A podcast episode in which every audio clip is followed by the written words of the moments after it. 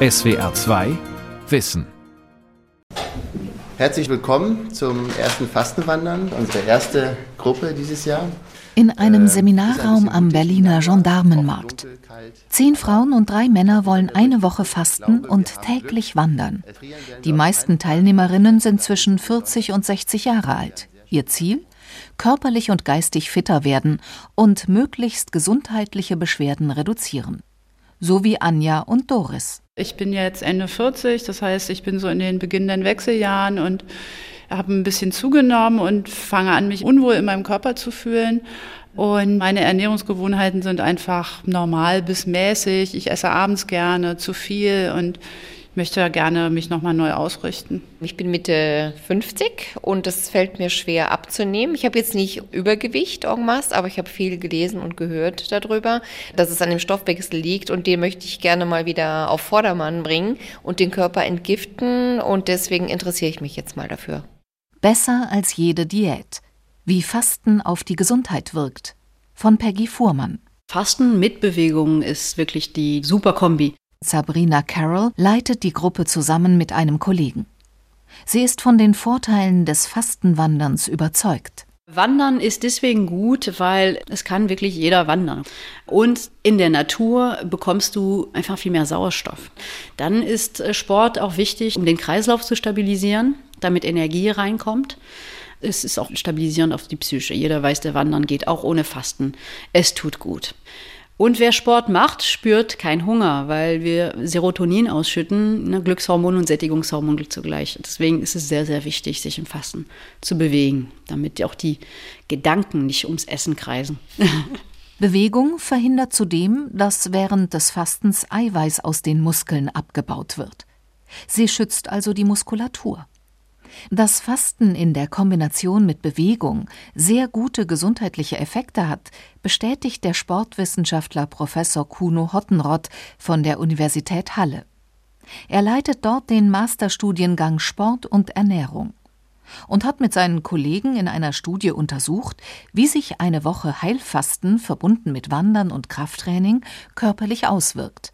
Beim Heilfasten nehmen die Fastenden täglich neben Wasser und Kräutertee auch eine kleine Menge Saft und klare Suppe zu sich. Wir hatten alles Menschen mittleren Lebensalter, Männer und Frauen, die leicht übergewichtig waren. Die Teilnehmer hatten einen erhöhten Blutdruck. So im Mittel lag dieser bei 155 und wir konnten dort feststellen positive Wirkungen auf den Blutdruck der gesunken ist, aber auch auf das Blutbild und vor allem auf das Wohlbefinden. Außerdem nahmen alle Teilnehmer ab. Diese Ergebnisse waren deutlich besser als die der Kontrollgruppe der Studie. Sie absolvierte das gleiche Sportprogramm und ernährte sich gesund, fastete aber nicht. Doch die positiven Folgen des Fastens bleiben langfristig nur erhalten, wenn die oder der Betreffende danach nicht wieder in ungesunde Ernährungsweisen zurückfällt, zu viel, zu fett, zu süß und sich kaum bewegt weil man nach dem Fasten deutlicher spürt, wenn man satt ist und außerdem die Geschmacksrezeptoren feiner reagieren, ändern viele dann tatsächlich ihre Ernährungsgewohnheiten. So war es bei den Teilnehmerinnen und Teilnehmern dieser Studie. Sie bewegten sich aber nach Ende der Studie auch mehr als zuvor. Wir haben also nach drei Monaten nochmals alle untersucht und konnten auch hier feststellen, dass der Blutdruck weiter gesunken ist und das Körpergewicht sogar auch etwas weiter abgesunken ist und das Wohlbefinden insgesamt wurde eigentlich äh, sehr gut dargestellt. Einmal völlig auf Nahrung zu verzichten und nur Wasser oder Saft und dünne Suppen zu trinken, das tut den meisten gut. Doch es gibt Ausnahmen. Nicht fasten sollten alte Menschen, warnen viele Ärzte. Denn im Alter baut der Körper Muskelmasse ab. Fasten könnte diesen Prozess verstärken. Ob das tatsächlich zutrifft, ist aber bisher nicht wissenschaftlich untersucht. Eindeutig hingegen ist, dass Schwangere und Menschen mit Herzerkrankungen, Leber, Nieren und Schilddrüsenleiden oder einer Essstörung nicht fasten sollten. Das gleiche gilt für Kinder. Berlin, am Rand des Tegeler Waldes. 11 Uhr vormittags. Die Fastenwandergruppe fastet den dritten Tag und beginnt ihre dritte Halbtagstour. Die Männer und Frauen wirken frisch. Die Kombination von Fasten und Wandern bekommt ihnen gut. Das macht Kopf, Geist, Seele, Körper frei und ist für, für alle Elemente, die uns so ausmachen, ne, seien kräftigend und es ist einfach eine tolle Kombi. Es ist sportlich, es ist auch eine Herausforderung. Für mich eine ganz tolle Erfahrung. Fasten hat eine jahrtausendelange Tradition. Alle Weltreligionen haben Fastenrituale entwickelt, die der inneren Einkehr dienen. Wer fastet, um sich körperlich besser zu fühlen, spürt aber, dass es Geist und Seele ebenfalls gut tut. Dass der Organismus den Nahrungsverzicht regelrecht brauche, betont Professor Stefan Herzig, Direktor des Institutes für Diabetes und Krebs am Helmholtz Forschungszentrum in München. Denn der Stoffwechsel sei darauf ausgerichtet, Energie zu speichern. Er bereite sich so auf Hungerperioden vor. Ein Erbe der Evolution. Das war natürlich in Vorzeiten die große Herausforderung. Mal gab es Essen, mal gab es keins. Insofern fängt das schon bei der Fliege letztlich an, dass alle Organismen darauf ausgelegt sind, möglichst gut Energie speichern zu können. Also immer wenn Nahrung da ist, versuchen wir das möglichst gut irgendwie einzulagern, um eben Reserven zu haben für die Zeit, wenn nichts da ist. Also diese Prozesse sind sehr, sehr alt. Und wir gehen nicht mehr so viel, wir laufen nicht mehr so viel, wir haben immer Nahrung verfügbar. Und das führt dann eben zu den berühmten Problemen, die wir heute haben. Übergewicht und alle Folgeerkrankungen. Diabetes 1 davon, Herz-Kreislauf-Erkrankung, Krebs sogar. Drei Hauptmahlzeiten am Tag und dazwischen noch der eine oder andere Snack überfordern unseren Stoffwechsel. Dagegen profitiert der Organismus von langen Essenspausen. Typischerweise passiert beim Hungern eigentlich Folgendes, dass nämlich der Körper versucht, akut Energie bereitzustellen und Energie weiterhin aufrechtzuerhalten fürs Gehirn. Das heißt, wenn man hungert, werden zunächst mal alle Zuckerspeicher, die man im Körper hat, in der Leber, im Muskel, abgebaut. Und wenn das alles alle ist, fängt dann die Leber an, selber Zucker zu produzieren. Und sie kann das dann machen aus Vorläufern, die zum Beispiel aus dem Abbau von Eiweißen resultieren oder aus dem Abbau von Fett. Also man stellt den Stoffwechsel um und beim Menschen wahrscheinlich so nach 10, 14, 18 Stunden, dann fängt man an, Fett zu verbrennen. Also alles, was man an Fett eingelagert hat, ist dann sozusagen die nächste Energiequelle. Fett abzubauen tut den meisten gut. Außerdem erhöht selbst der vorübergehende Verzicht auf Essen bereits die Insulinsensitivität. Das heißt, der Körper reagiert wieder besser auf dieses Hormon, das den Blutzuckerspiegel im Gleichgewicht hält. Das hilft allen, die einen erhöhten Blutzuckerwert haben oder bereits unter Diabetes 2 leiden, weil ihr Körper nicht mehr oder zu wenig auf das Insulin reagiert. Viele Menschen ab dem mittleren Alter sind heute davon betroffen, vor allem wenn sie übergewichtig sind. Und die verbesserte Reaktion auf das Insulin ist noch für weitere positive Effekte des Fastens mitverantwortlich, erzählt Herzig. Der Blutdruck sinkt, die Fettspiegel im Blut sinken, Cholesterin wird gesenkt. Viele Leute nehmen ab auch, also Körpergewicht wird reduziert. Und wenn das eintritt, hat man natürlich wiederum alle positiven Effekte, die eine Gewichtsabnahme dann nach sich zieht. Der sogenannte Hungerstoffwechsel verändert den Hormonhaushalt. Das wirkt heilsam. Und ich glaube deswegen, das ist so die Erklärung dafür, weswegen dieses Hungern dann durchaus vielfältige Konsequenzen hat in verschiedenen Organen, verschiedenen Geweben.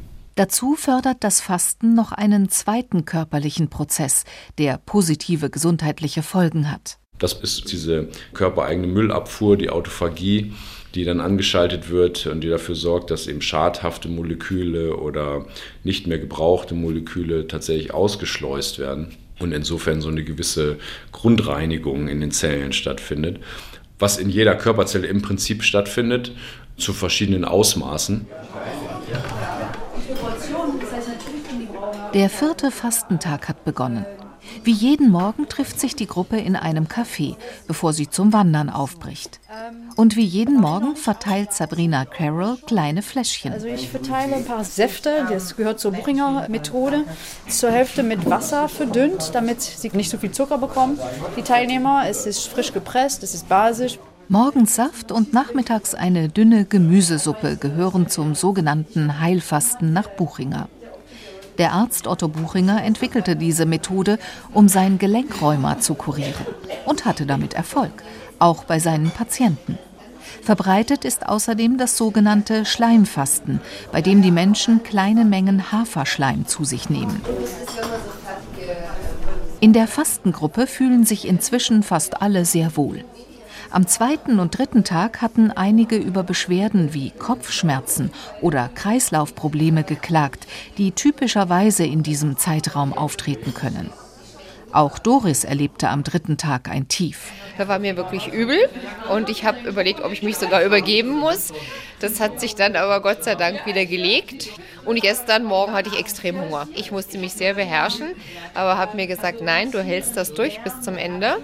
Und es geht auch. Und ich habe drei Kilo abgenommen. Das finde ich klasse. Das motiviert mich noch mehr, die letzten Tage durchzuhalten. Und ich muss sagen, es geht mir echt gut. Auch Anja zieht eine positive Zwischenbilanz. Mir geht sehr gut. Ich fühle mich stabil, kräftig. Und meine Achillessehne, die ist schnell überansprucht und schnell auch sehr schmerzhaft. Und ich mache jetzt die Erfahrung, dass meine Achillessehne, obwohl wir so viel laufen, sehr viel abgeschwollener ist als sonst und auch sehr viel weniger schmerzt. Wer zum ersten Mal fastet, sollte sich von ausgebildeten Fastenleitern betreuen lassen. Und wer regelmäßig Medikamente gegen Bluthochdruck, Diabetes oder zur Blutverdünnung einnimmt, sollte nur unter ärztlicher Aufsicht fasten, eventuell in einer Klinik. Denn eine Woche oder länger zu fasten kann die Wirksamkeit von Medikamenten verändern.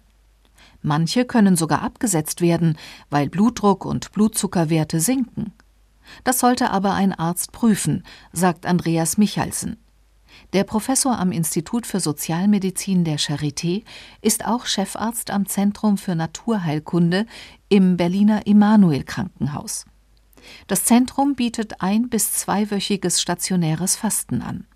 Vor allem für Menschen, die chronisch erkrankt sind und denen die Schulmedizin nur wenig helfen konnte. Klassisches Krankheitsbild für die Fastentherapie ist die rheumatoide Arthritis, also das Gelenkrheuma und auch andere rheumatische Erkrankungen bis hin zu den schmerzhaften Arthrosen. Da sehen wir einfach über Jahrzehnte gute Erfolge. Wir können diese Erkrankung nicht heilen, aber sie wird besser. Und der zweite große Indikationsbereich sind die Stoffwechselerkrankungen. Man spricht von metabolischem Syndrom. Das ist die Kombination Bluthochdruck und Zuckerkrankheit, Diabetes Typ 2. Und dann haben wir Darmerkrankungen von Reizdarmsyndrom bis zu entzündlichen Darmerkrankungen als Indikation. Und wir sehen durchaus auch im Bereich von psychischen Erkrankungen Effekte, leichte Depressionen, Erschöpfungssyndrom. Im Immanuel Krankenhaus hat Monika Gregorius gerade ihre Fastentherapie beendet. Sie ist Anfang 60 und wegen ihrer starken Beschwerden berufsunfähig. Die Patientin leidet unter rheumatoider Arthritis, schwerer Arthrose und Fibromyalgie, einem chronischen Leiden, das massive Schmerzen im ganzen Körper verursacht. Deshalb nimmt sie dauerhaft sehr starke Schmerzmittel, die oft schwere Nebenwirkungen haben. Weil außerdem ihr Blutdruck schon vor Jahren sehr hoch war, teilweise 180 zu 90, ist sie auf Blutdrucksenker angewiesen. Die Erfolge des Fastens? Am zweiten Tag geht der Blutdruck runter. Ich habe sieben Tage gefastet und bin jetzt mit null Medikation rausgegangen. Ob es nachher draußen so weitergeht, weiß ich nicht. Man hofft es. Genauso wie die Schmerzmedikation. Da konnte ich dann auch jetzt reduzieren. Und das ist doch schon ein Gewinn. Fasten wird hier begleitet von Physiotherapie, Kältekammer gegen Schmerzen, Qigong, Yoga und Entspannungstraining. Monika Gregorius kannte dieses Programm, weil sie bereits vor drei Jahren im Immanuel Krankenhaus fastete. Sie erzählt, wie sie sich damals nach dem Fasten fühlte. Ein Vierteljahr ging es mir so richtig gut, ja, und es war dann das eine oder andere nach einem halben Jahr. Aber das liegt sicher auch daran, dass man ja eben trotz der vielen Vorhaben, womit man ja jetzt wieder rausgeht, dass man sagt, ja, ich möchte mehr Sport, ich möchte mich mehr bewegen, möchte mehr Nordic Walking machen und, und, und, dann doch in der Regel, also ich, nicht dazu gekommen bin. Wenn gesundheitliche Erfolge des Fastens ein halbes Jahr anhalten, sei das schon ein Erfolg, aber noch nicht optimal, findet Andreas Michalsen. Er hat sich auch in Büchern ausführlich dem Thema Fasten gewidmet. Wir sehen während des Fastens ja diese wirklich oft beeindruckenden Erfolge, Schmerzlinderungen, Abschwellungen, Blutdrucksenkungen Verbesserung des Diabetes, sodass man Insulin auch assistieren kann. Das ist die positive Bilanz, meist schon nach einwöchigem Fasten.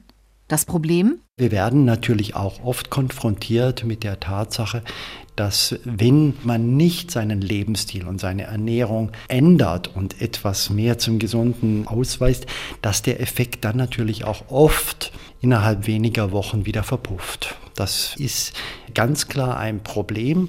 Bei einem Drittel der Patienten hält der Effekt des Fastens bis zu einem Jahr nach, weil diese Menschen dann oft auch ihre Ernährungsgewohnheiten durch den guten Erfolg des Fastens und durch die veränderte Geschmackswahrnehmung ändern. Bei einem weiteren Drittel haben wir so ungefähr sechs Monate und bei einem weiteren Drittel ist der Effekt eher kurzzeitig. Die Mediziner suchen nach Methoden, die Erfolge länger zu erhalten. Deshalb haben Mitarbeiter der Charité und des Naturheilkundezentrums im Emanuel Krankenhaus in einer neuen Studie eine Woche Heilfasten mit anschließendem Intervallfasten kombiniert. Das könnte vielleicht ein erfolgsversprechendes Modell sein. In diesem Fall ging es darum, die Fastentherapie schwer kranken Menschen, die sich in ärztlicher Behandlung befinden, ergänzend anzubieten. Sie litten unter multipler Sklerose. Tatsächlich zeigten sich bei den Fastenden deutlich positivere Effekte als in der Kontrollgruppe, die sich zwar gesund ernährte, aber nicht fastete. Es war eine kleine Studie mit erst noch begrenzter Aussagekraft, aber was wir schon gesehen haben nach drei und sechs Monaten, dass sich in der Fastengruppe die Lebensqualität statistisch deutlich verbessert hat. Der Schlaf, die Vitalität, also das sind so wichtige Marker der Lebensqualität, das war verbessert in der Gruppe, die anfänglich fastete. Die Spastizität der Muskulatur wird auch verbessert. Experimente mit Mäusen zeigten sogar, dass Fasten auch die Regeneration von Nerven fördert. Allerdings lassen sich Ergebnisse solcher Tierexperimente nicht einfach auf den Menschen übertragen. Sie geben aber Hinweise, in welche Richtung weiter geforscht werden könnte. So wurden Mediziner der Charité und des Immanuel Krankenhauses durch Laborexperimente US-amerikanischer Forscher animiert, eine Fastenstudie mit Frauen durchzuführen, die unter Brust- oder Eierstockkrebs litten. Krebs und Fasten, ein heikles Thema, sagt Andreas Michalsen. Weil wir natürlich als Internisten jahrelang natürlich massiv abgeraten haben, Patienten bei einer Krebserkrankung zu fasten, weil man möchte bei einer Krebserkrankung auf keinen Fall ein Untergewicht erzeugen und eigentlich auch keine drastische Gewichtsabnahme. Aber da waren dann diese Laborgrundlagenforschungen von Professor Walter Longo, die mit zahlreichen Experimenten diese eindrücklichen Ergebnisse lieferten, dass also die Nebenwirkungen einer Chemotherapie sich abmildern, wenn der Körper sich in einem Fastenzustand befindet, weil die Krebszelle nicht so gut mit dem Fastenzustand umgehen kann und die Körperzelle sich in eine Art Winterschlaf, in eine Art Schutzmodus begibt, sodass sie dann eben auch nicht mehr so von der giftigen Chemotherapie angegriffen wird. Tatsächlich spürten die Patientinnen weniger Nebenwirkungen der Chemotherapie. Dennoch warnt der Mediziner nachdrücklich. Das ist eine kleine Studie und eine Studie ist nicht ausreichend. Derzeit würde ich das noch nicht empfehlen wollen, das Fasten bei einer Chemotherapie, weil man muss wirklich auch in größeren Studien klären, ob es denn eben nicht auch unerwünschte Wirkungen hat, die man auf jeden Fall vermeiden muss bei einer Krebstherapie. So, meine Lieben, schön, dass ihr fast alle wieder da seid. Eine letzte Morgenrunde. Ich möchte wissen, wie es euch geht, ob ihr euch auf das Fastenbrechen freut, ob es noch Fragen gibt. Letzter Tag der Fastenwoche.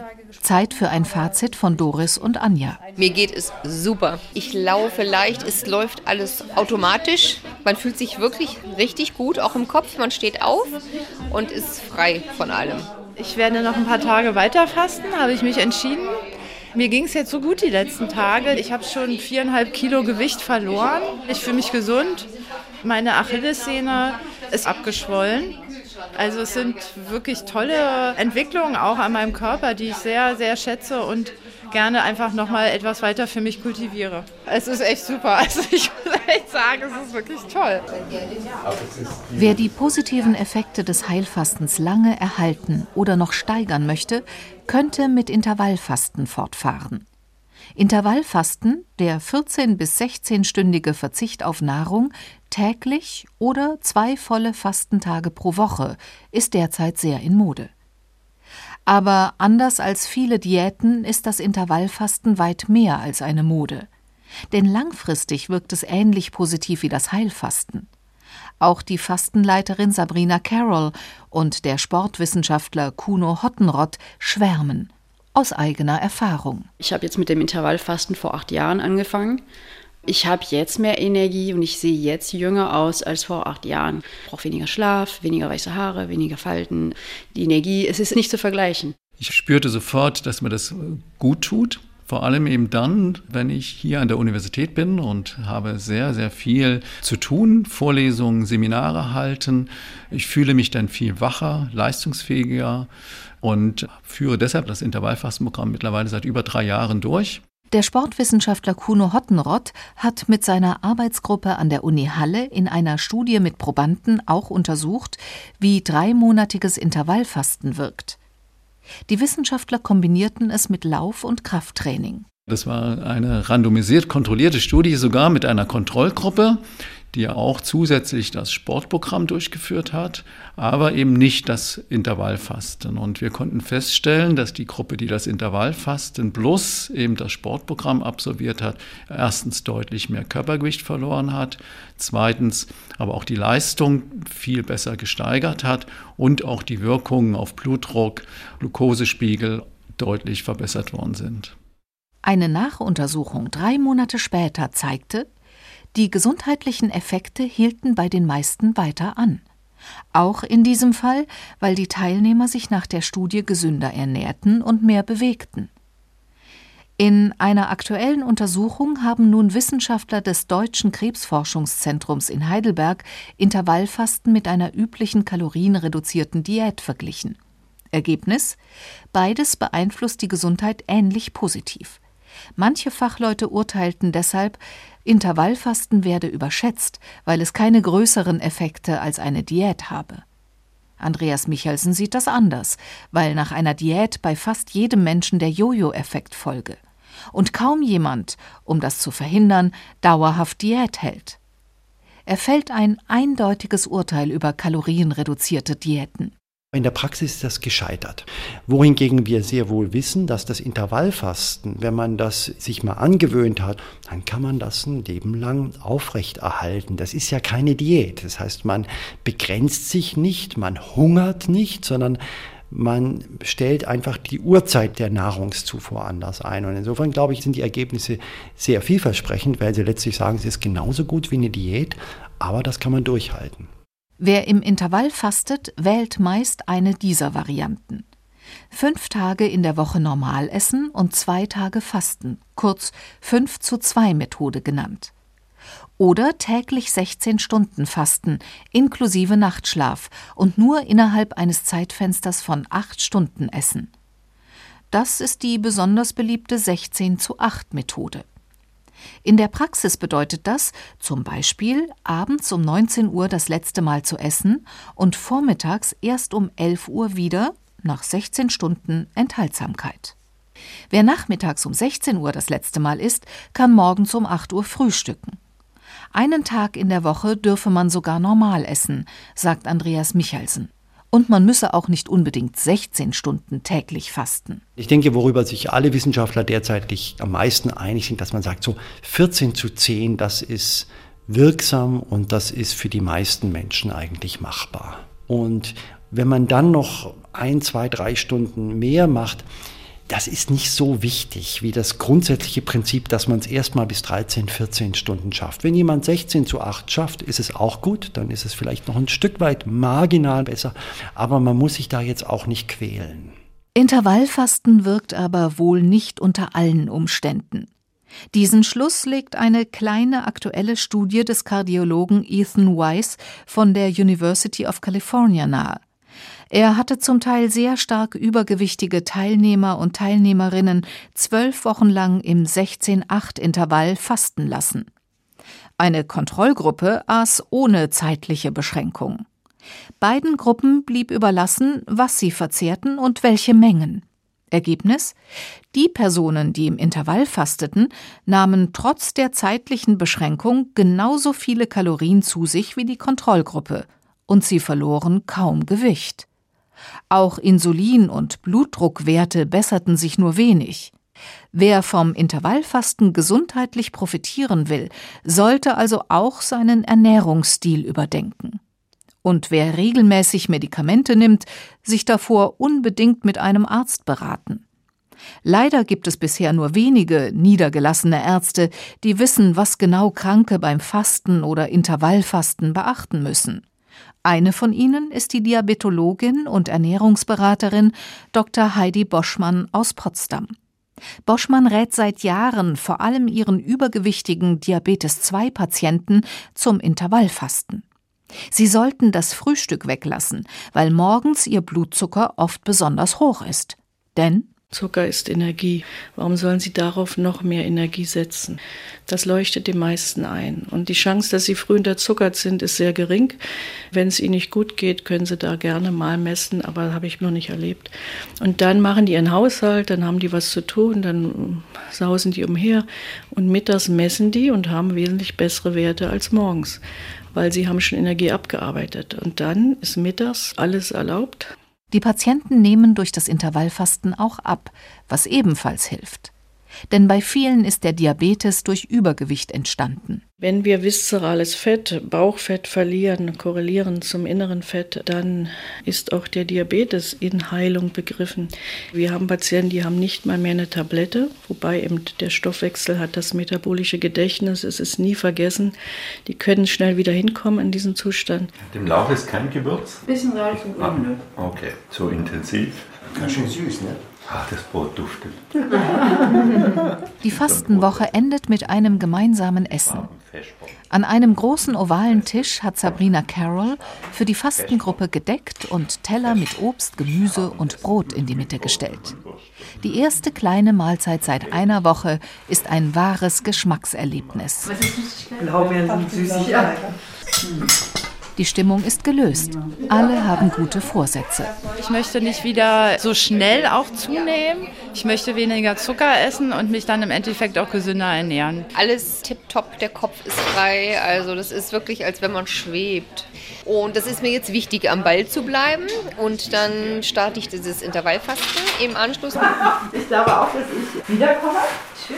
Ja, und nochmal auch äh, danke vor allen Dingen an dich nochmal für die vielen Tipps zur Ernährung. Oh, ja, danke. Ja, ja danke auch. SWR 2 Wissen. Manuskripte und weiterführende Informationen zu unserem Podcast und den einzelnen Folgen gibt es unter swr2wissen.de.